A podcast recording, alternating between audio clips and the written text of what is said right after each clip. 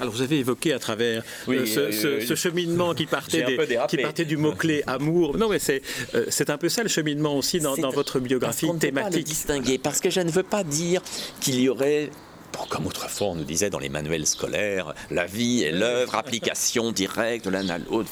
Non, c'est d'abord, il y a une œuvre-vie parce que les cahiers, par exemple, même si les cahiers prétendent à une certaine objectivité, les cahiers sont quand même le journal d'un esprit, pas le journal au sens de gîte, c'est-à-dire c'est pas un journal d'événements, mais c'est un journal de pensée, d'émotion, de sensibilité.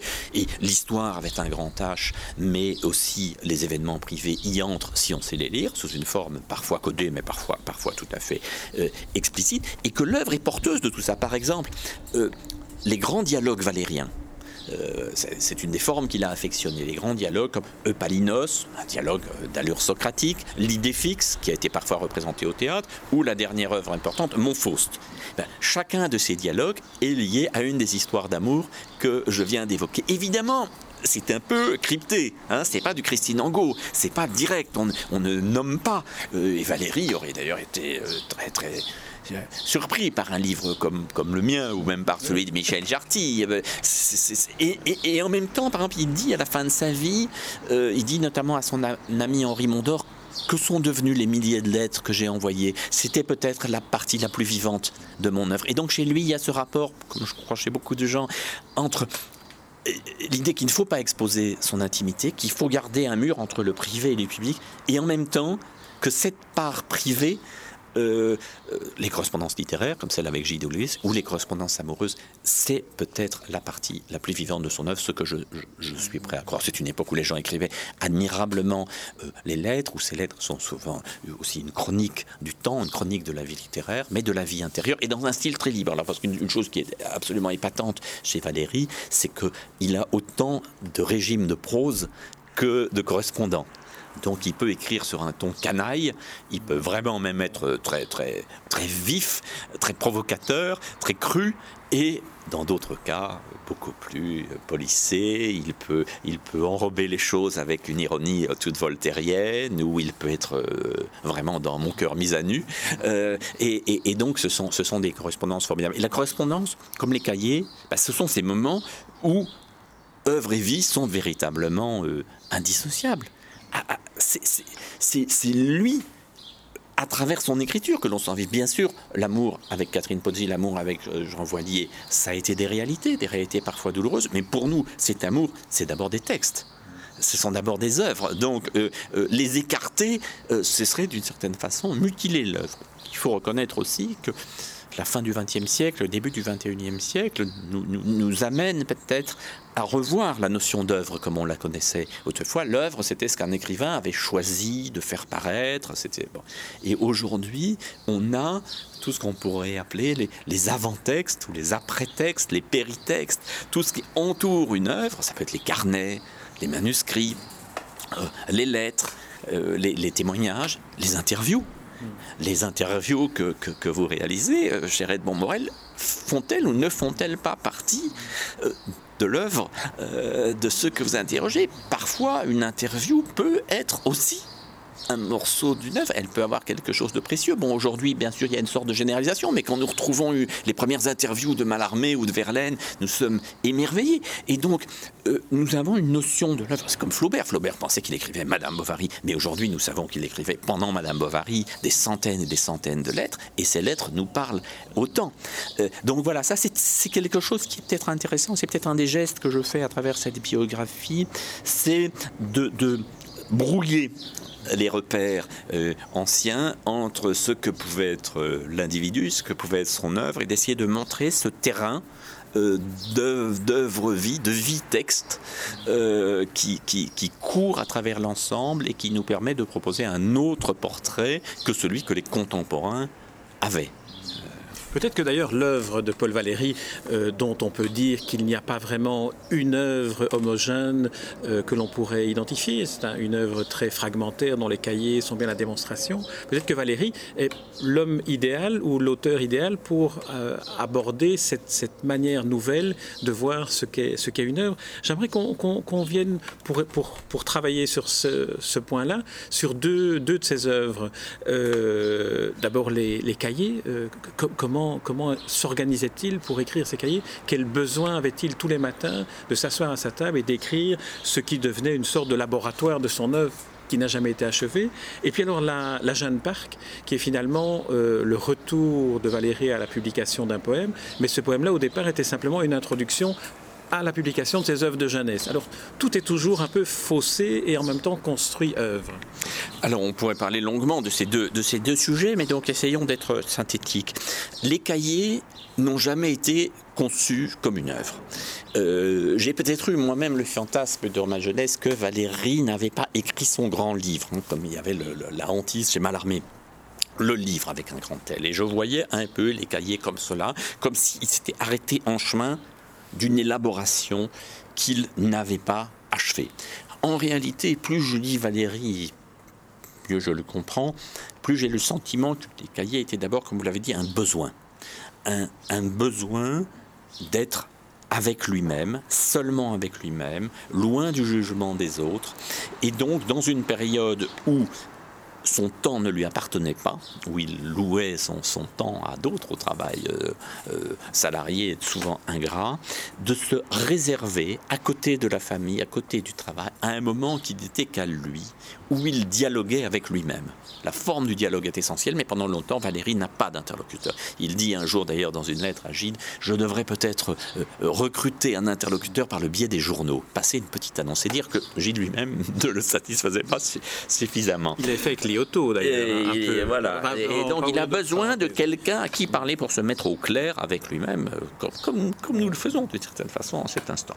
Et, donc les cahiers vont être un petit peu le, le sismographe d'un esprit, enregistrer les variations sur les thèmes qui lui importent. Par exemple, Valérie, toute sa vie, s'interroge sur le langage, Valérie, toute sa vie, s'interroge sur le rêve, mais il va s'interroger sur le rêve, aussi bien à partir d'une lecture qu'il a faite que d'un rêve qu'il a fait lui-même. C'est évidemment, il commence sa recherche sur le rêve en même temps que celle de Freud, mais dans l'ignorance complète de celle de Freud et en suivant d'autres, chemins, ce qui l'intéresse, c'est les mécanismes de d'attention, de conscience, de, de, mémoire, de perte de la conscience. Il n'y a pas chez lui la notion de, l'inconscient, c'est ni l'interprétation freudienne. Le mécanisme physiologique du rêve l'intéresse beaucoup, le rapport entre le rêve et le sommeil. Enfin, ça se rapprocherait peut-être plus de certaines recherches scientifiques contemporaines. Et donc, il ne se relie pas. Il avance jour après jour. Une idée appelle l'autre. Il ne traite pas méthodiquement le langage ou le rêve ou l'attention ou, l'Europe. Euh, ce sont des, des modulations, des variations euh, sur thème. À certains moments, il aura l'idée qu'il faudrait en faire quelque chose, mais il sera évidemment effrayé par la masse de ce qu'il a écrit. À la fin de sa vie, euh, il y a 28 000 pages manuscrites et cahiers, c'est une masse colossale, pour lui-même colossale, avec des tons très différents. Au début, c'est vraiment de la notation très abrégée, assez sévère, parfois presque scientifique, ou d'allure scientifique, mimant la rigueur de la science. À la fin de sa vie, c'est beaucoup plus fluide, beaucoup plus rédigé, beaucoup plus personnel, parsemé de dessins et d'aquarelles, parfois très remarquables. Et euh, la grande difficulté que nous avons avec les cahiers, que j'évoque un petit peu à la fin du livre, c'est comment les lire aujourd'hui. Il y a eu euh, une euh, édition peu après sa mort, une édition facsimilée, mais c'était des facsimilés un peu tronqués. C'est une édition qui avait été réalisée par le SNRS, qui a disparu depuis très longtemps. Il y a eu l'anthologie thématique de la Pléiade, qui est utile parce qu'elle est de dimension raisonnable. Deux volumes de la Pléiade, ça va, ça, peut se lire. En plus, comme c'est classé par thème, on peut choisir poésie, euh, politique, enseignement, etc. Mais ça mutile tout à fait le mouvement même des cahiers. Parce que ce qui est très intéressant chez Valérie, c'est la manière dont une pensée engendre une autre, dont la pensée évolue, et la thématisation, évidemment, casse un peu cela. Il y a eu une troisième édition, mais qui euh, ne porte que sur les 20 premières années, qui a été réalisée par Gallimard, 12 gros volumes, bourrés de notes. À mon avis, c'est pas comme ça qu'il faut faire parce que ça assèche les cahiers. La moindre notation de trois lignes vaut deux pages de commentaires. Je pense que ce n'est pas ça que cherchait Valérie, qui se méfiait de l'érudition.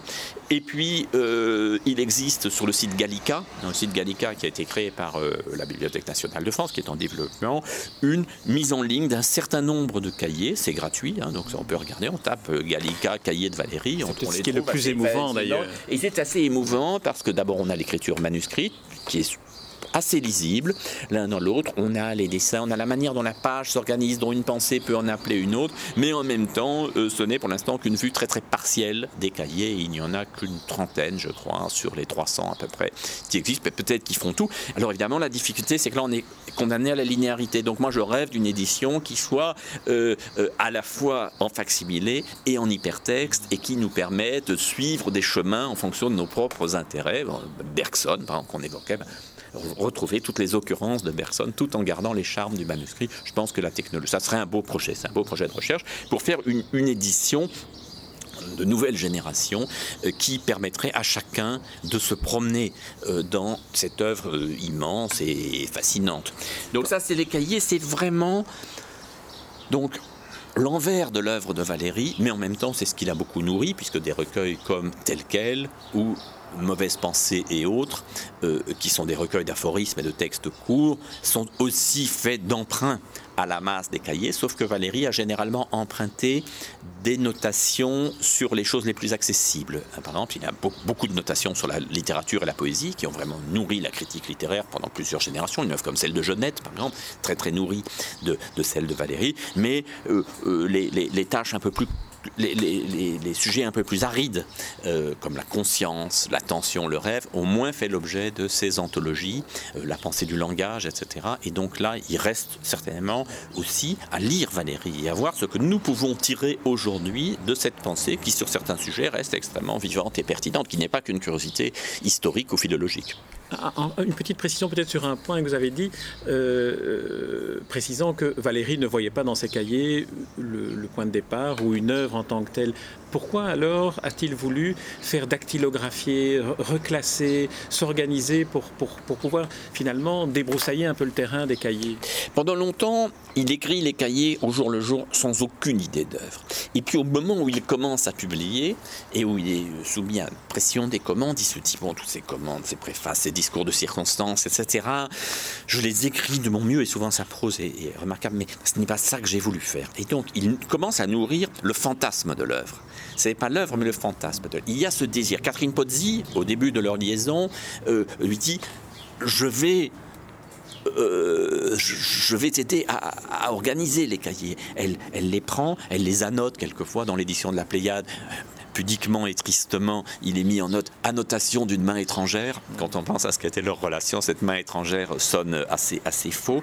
Mais elle se rend compte elle-même que, que sa vie n'y suffirait pas. Elle n'est pas prête non plus à sacrifier sa propre vie et sa propre pensée, son propre travail créatif à, celui de, Valérie. Quant à Valérie, il se noie dans les dactylographies successives, dans les tentatives de classement, euh, parce qu'il se rend vite compte qu'il y a des répétitions entre les, passages et qu'en même temps, ces répétitions sont peut-être des modulations ou des variations. Et, il se décourage. Et Valérie, euh, au fond, euh, dira qu'il n'a publié que par accident, que par circonstance, que par commande, que ce sont les autres euh, euh, qui l'ont amené à faire ça. Et il n'y a pas une pression suffisante d'un grand autre pour lui faire faire une mise en forme, même partielle. Parce qu'au fond, qu'est-ce qu'il, si on se met à sa place euh, avec outrecuidant, qu'est-ce qu'il aurait fallu faire? Ben, Probablement accepter de le faire non pas en un volume, mais en plusieurs, de développer d'abord un thème. Hein, on évoquait le rêve, ben, de se dire je vais essayer de faire une chose sur le rêve et puis une autre sur le langage et pas les cahiers comme le grand œuvre alchimique qui évidemment était démesuré par rapport au peu de temps dont il disposait, lui qui devait continuer à gagner sa vie, qui était en même temps une sorte d'ambassadeur culturel de l'Europe dans les années 30, euh, où il joue un rôle important sur la scène internationale, il est membre de commission à la Société des Nations, il était un peu, oui, un, conférencier qui incarne l'esprit européen à son meilleur, qui essaye d'œuvrer à la réconciliation franco-allemande dans les années 20, bon hélas sans beaucoup de, de, succès, mais avec des intuitions très fortes de ce point de vue-là. Il dit, euh, il y, a une note des cahiers, c'est où on fait l'Europe, où la France est foutue? Bon, et ça, c'est écrit vers 1925. Et quand il va la première fois à Berlin, il est très critiqué avoir osé parler aux Allemands. Et il dit, mais bon, voilà, il faut, faire cette réconciliation. Si on avait, écoutez, si plus d'esprit européen avait été dans ce sens-là, euh, peut-être que l'Allemagne n'aurait pas suivi la même dérive dans les années 30. Mais donc, euh, se fixe un fantasme qu'il entretient jusqu'à sa mort, sauf que dans les dernières pages des cahiers, il y a des passages très émouvants où il, dit notamment dans une sorte de, songe, voilà ton œuvre me dit une voix, et je vis tout ce que je n'avais pas fait. Et ce que je n'avais pas fait était parfaitement beau, etc. Donc, une sorte de théologie négative où il se rend compte que peut-être ne pas faire et faire était une, seule et même chose, qu'il a travaillé constamment, qu'il a travaillé avec passion, et que son œuvre en son émiettement, on peut à, ce titre-là la comparer à celle de Walter Benjamin, euh, qui n'avait laissé que des fragments, et finalement ces fragments aujourd'hui, pour nous, sont son œuvre. Euh, euh, il y avait là quelque chose entre le faire et ne pas faire, qui peut-être donne à son œuvre un prix pour nous qui sommes modernes ou postmodernes, et que lui euh, pouvait difficilement intégrer cette, euh, cette dimension. Il disait d'ailleurs aussi à la fin de sa vie, euh, ce qu'il y a d'important dans mes cahiers, je suis sûr de cette valeur, ne sera pas facile à trouver. Hmm. Et donc, ce que lui-même n'a pas pu en extraire, il compte un petit peu sur, sur nous. pour en faire quelque chose sur le lecteur pour réinventer l'œuvre. C'est là aussi l'esthétique de la réception, c'est une notion plus, plus, plus moderne et qu'on trouve chez lui. Alors il faut que je réponde à la deuxième. la, deuxième partie, c'est sur la Jeanne Parc. c'est sur la c'est sur la Jeanne Parc la poésie, parce que Paul Valéry est aussi euh, celui qu'on connaît comme, comme poète, comme grand poète, avec euh, certains vers que l'on connaît par cœur. Alors la, Jeanne Parc, pour ne parler que de, que de ce poème-là, quelle est la, la, genèse et à quel, à quel endroit se situe cette création-là qui finalement vient presque sous la plume de manière involontaire? Tout commence euh, de manière euh, anecdotique quand André Gide fonde avec quelques amis, la NRF. Gide est un ami de jeunesse de, Valérie, il regrette que, que Valérie n'écrive pas, ne publie pas, il pense qu'il y a des trésors, et donc quand il se rapproche de Gaston Gallimard pour créer les éditions Gallimard à côté de la revue, il dit un des premiers volumes sera le tome 1 de tes œuvres complètes, on y rassemblera tes poèmes de jeunesse. Et euh, Valérie Rushing dit mais enfin si j'ai arrêté il y a si longtemps, c'est pas pour ressortir ces vieux vers. Et puis s'il fallait faire un volume, il faudrait peut-être y mettre aussi des proses, etc. Mais bon, il les relit, il se dit ah, je peux pas les laisser paraître tels quels, il faudrait les retoucher. Il y a trop de maladresse, trop de juvénilité, trop de préciosité. Et puis il lui dit, on est là vers 1912, 1912, 1913, je voudrais écrire une dernière pièce qui serait comme un adieu à ces jeux de l'adolescence et qui donc donnerait son sens au volume. Un adieu à ces jeux de l'adolescence. Et la guerre éclate. Valérie se demande à chaque instant s'il va être mobilisé. Il est aux limites de la tranche d'âge. Il souhaite être mobilisé et en même temps il en a peur en tant que père de famille, euh, etc et ne sachant comment s'occuper, ne parvenant plus à penser comme il pensait, il se met à cet exercice d'une poésie qu'il va dire lui-même laborieuse, poésie versifiée, tout en alexandrin euh, rimé, une poésie extrêmement musicale, hein, euh, qui se situe dans l'après Malarmé. Et donc, il travaille sur cet étrange poème qu'est La Jeune Parc, qui est le poème de l'éveil et de la conscience un personnage, une voix, une voix féminine, sortie d'on ne sait où, un peu abstraite, une, sorte de divinité lointaine, émerge du sommeil et se reprend elle-même et se prend dans sa propre conscience. Il est clair qu'il y a là chez Valérie autre chose que la simple reprise de la poésie là où il l'avait laissée euh, vers 21-22 ans. Il y a une façon d'utiliser certaines des thématiques qu'il a travaillées dans le secret des cahiers à l'intérieur de la poésie. Mais c'est c'est très difficile. Faire entrer des données abstraites dans des vers qui doivent rester euh, fluides et musicaux, euh, permettre une, écoute euh, de quelque chose qui touche à des préoccupations qui habituellement n'entrent pas dans la poésie, c'est extrêmement difficile. Alors il y a des moments d'exaltation, des moments de découragement, et il va y avoir un dialogue passionnant avec son ami de jeunesse Pierre Louis, Pierre Louis qui l'a constamment encouragé, qui est en train lui-même de se remettre à la poésie, et les deux qui vivent à un kilomètre ou deux dans Paris, tous les deux dans, le 16e arrondissement, euh, s'envoient des pneus des, pneumatiques qu'on s'échange presque comme nos courriels d'aujourd'hui, puisqu'il peut y en avoir trois ou quatre dans la journée, avec quelques, quelques vers, des commentaires, des, discussions à n'en plus finir sur le titre, etc. Et donc l'encouragement de Pierre Louis va permettre à Valérie de boucler ce long poème, euh, ce moment tout à fait étrange de, la poésie française, où on reprend, au fond, euh, un système poétique venu de Racine, Hein, de peu de mots, une musicalité euh, énorme, et on y fait entrer des préoccupations absolument étrangères à celles de Racine. Ce qui fait que quand vous lisez l'un ou l'autre vers de la Jeune Parc, vous avez tout à fait le sentiment de comprendre, mais plus vous en lisez, plus le sens se défait. Il y a une très belle formule de, Valérie sur la poésie, où il dit euh, Le poème, cette hésitation prolongée entre le son et le sens. Et là, on est vraiment, on est vraiment là. Cette hésitation prolongée entre le son et le sens, c'est-à-dire que on est toujours dans le comprendre ou ne pas comprendre, se laisser porter comme par un morceau de Debussy, son contemporain, saisir des morceaux de sens, mais en même temps ne jamais laisser ce sens tourner à l'exposé. Quand la poésie de Valérie est moins réussie, elle devient un peu rhétorique et le sens peut-être y consiste un peu plus. Alors quand la jeune Parc paraît finalement après quatre ans de, travail euh, intensif, euh, euh, tout en étant obsédé par la guerre qu'il observe, enfin bon tout, tout cela, la maladie de sa femme, tout, tout, tout se met, le poème sort et il se trouve que ce poème en 1917 va être un, événement, ou pas un événement grand public. Hein. Il ne faut pas s'imaginer que les gens se ruent dans les librairies pour demander la jeune parc. Mais il y a des lectures dans les salons. Euh, et beaucoup de gens qui comptent se passionnent pour ce poème. Et donc, très naturellement, Valérie, qui est dans un état d'entraînement poétique où l'a mis la jeune parc, écrit d'autres pièces de manière plus facile, plus fluide, qui deviendront plus tard le recueil Charme. Et pendant quelques années, mais finalement un petit nombre d'années, la poésie joue un rôle majeur dans sa vie. Et puis, en 1922, aussi subitement qu'il avait recommencé à faire des vers, il cesse de faire des vers. Donc on a finalement deux périodes poétiques chez Valérie, euh, assez courtes, euh, cinq ans à peu près dans sa prime jeunesse, qui l'amène quand même euh, être admiré de, de, Valérie, etc.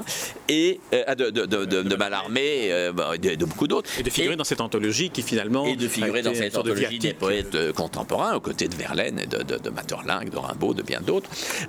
et, et une petite dizaine d'années autour de la jeune Parc et de Charme. Et donc, assez vite, Valérie euh, est surpris quand on veut faire de lui le prince des poètes, le plus grand poète, etc. Parce qu'il il dit qu'il n'a fait de la poésie que par accident. Euh, d'ailleurs, la dédicace de la jeune Parc à André Gide, c'est euh, à André Gide. Depuis longtemps, j'avais cessé l'art des vers. J'ai fait cet exercice que je te dédie. Donc cet exercice, c'est, il, est le poète se voyant écrire et se servant aussi de l'exercice extrêmement difficile de la poésie pour penser la poésie, pour penser des états de conscience, pour penser la nature de la littérature. Et finalement, euh, ce sont parmi les plus beaux textes de Valéry qu'on retrouvera euh, par la suite, et qui sont des textes, eux, tardifs, comme les fragments des, des mémoires d'un poème, fragments des mémoires d'un poème, où il raconte cette genèse beaucoup plus en détail que je ne peux le faire, en trichant un petit peu, parce que moi je la raconte aussi à travers les pièces contemporaines du dossier, en recomposant cette, mais en proposant là une réflexion sur la poésie euh, qui, qui, est tout à fait passionnante. Alors, ce qui s'est passé par rapport à la poésie de, de Valérie, c'est qu'elle elle a une forme néoclassique qui a immensément séduit pendant les années 20 et 30 et qui aujourd'hui que notre oreille et notre goût euh, se sont formés à d'autres choses et notamment à tout ce qui est venu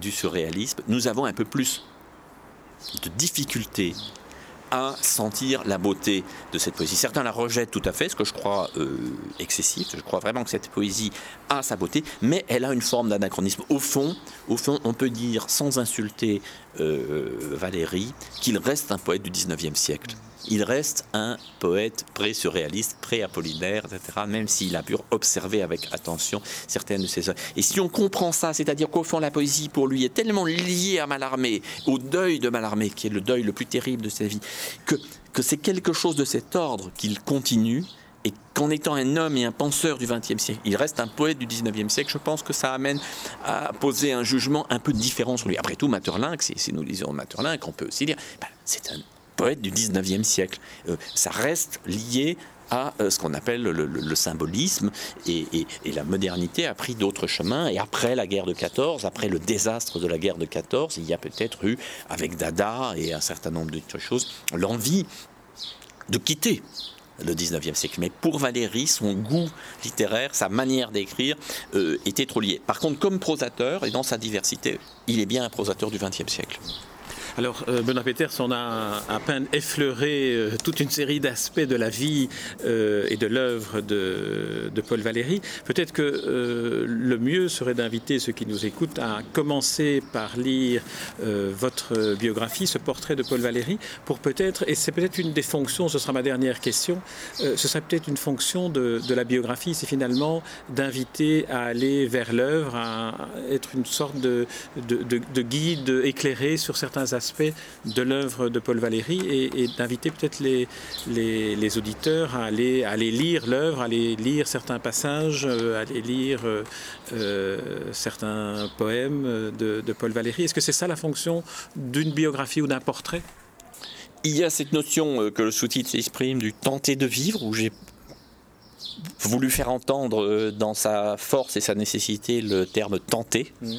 Vivre ne va pas de soi. On ne raconte pas une vie comme si une vie était une chose. C'est un combat dans le cas de, Valérie. À ce titre-là, je pense qu'il y a une lecture, on pourrait dire une lecture psychologique, même euh, éthique, qui peut nous concerner chacun. Et puis, il y a évidemment une invitation à entrer dans l'œuvre avec certains textes qu'on n'a pas cités ou à peine cités, comme Degas dans ce dessin, par exemple, qui peut être une très belle porte d'entrée dans l'œuvre de Paul Valéry. Bien sûr, le volume Monsieur Test reste une très très belle. Oui, qu'on n'a même pas évoqué euh, d'ailleurs. pas, réellement, pas réellement évoqué, ou un recueil de fragments comme tel quel. Voilà des œuvres qui peuvent être des points de départ dans, ce massif immense. Mais c'est vrai que j'ai un petit peu conçu euh, mon Valérie tenté de vivre comme une manière non seulement de nous rendre plus proche euh, l'homme qu'il était, mais de nous donner envie, de nous orienter euh, dans cette œuvre et d'en redécouvrir les modernités, la diversité. Voilà. Et bon, il y a par exemple dans des textes qu'on considère parfois comme des textes de pensée, il y a des pages qui sont des pages de prose sublime et il faut aussi lire Valérie euh, comme un écrivain, même si ce n'est pas un romancier. Hein. on a quelquefois cette superposition un petit peu qui fait qu'on pense que les grands écrivains sont poètes ou des romanciers, mais il y a dans la prose d'idées, dans la prose d'essai, euh, quand elle est au niveau de celle de, Paul Valéry, euh, quand elle est au niveau des lettres sur la crise de l'esprit, par exemple, hein, le fameux Nous autres civilisations, nous savons maintenant que nous sommes mortels, mais toute la page est absolument magnifique, extraordinaire, eh bien, c'est se dire aussi, euh, nos hommes politiques et nos orateurs d'aujourd'hui, nos journalistes auraient tout à gagner à lire et relire Paul Valéry, qui est à la fois le modèle de clarté, et de la surprise. Car ce n'est pas tout d'être clair, il faut aussi ménager euh, du rythme et de la surprise dans la prose, et Valérie le fait admirablement. Et des surprises que l'on découvre d'ailleurs dans certains extraits. Vous avez fait une sorte de mini-anthologie de, certains extraits que vous aviez envie de, donner à lire au moment où on lit euh, cette euh, biographie. il, a coécrit, il a coécrit ce livre avec moi. Voilà. c'est vrai qu'il y, il y a beaucoup d'extraits de, Valérie, mais c'est une, une façon d'inviter le lecteur à se frayer après ses propres chemins dans l'œuvre en fonction de ses goûts, ses aspirations.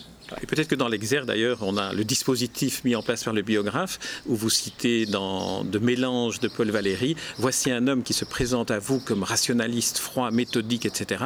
Nous allons supposer qu'il est tout le contraire et que ce qu'il paraît est l'effet de sa réaction contre ce qu'il est. C'est l'exergue. Et alors la dernière phrase du, du livre, ou une des dernières phrases du livre, vous évoquez son véritable rêve en le citant, un être qui eut les plus grands dons pour n'en rien faire, s'étant assuré de les avoir. Or, il a fait beaucoup, mais de manière fragmentée, une œuvre éclatante et éclatée.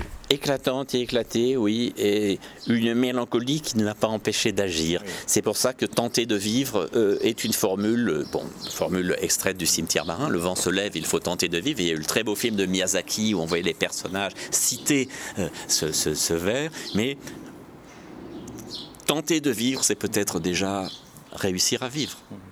Benoît Peter, je vous remercie pour cet entretien. Je rappelle le titre de votre dernière biographie ou portrait consacré à Paul Valéry, Tenter de vivre. C'est paru chez Flammarion et c'est à lire toutes affaires cessantes avant d'entrer dans l'œuvre de Paul Valéry lui-même. Merci Benoît Peters. Merci Edmond Morel. Les rencontres d'Edmond Morel.